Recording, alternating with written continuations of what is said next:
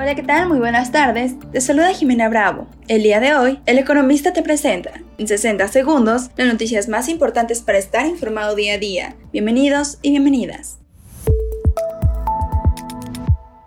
En primer plano, el llamado revisión de los motores de aviones Airbus ha causado una fuerte turbulencia en la negociación de las acciones de Volaris en la Bolsa Mexicana de Valores. Finanzas y dinero. Los mexicanos que trabajan en el exterior enviaron 5.563 millones de dólares en remesas a sus familias durante agosto. Esto lo informó el Banco de México. Empresas y negocios. México batió récord en sus importaciones de maíz en la temporada de 2022 y 2023 y volverá a registrar otro máximo histórico en el ciclo 2023 y 2024, de acuerdo con estimaciones del Departamento de Agricultura en los Estados Unidos.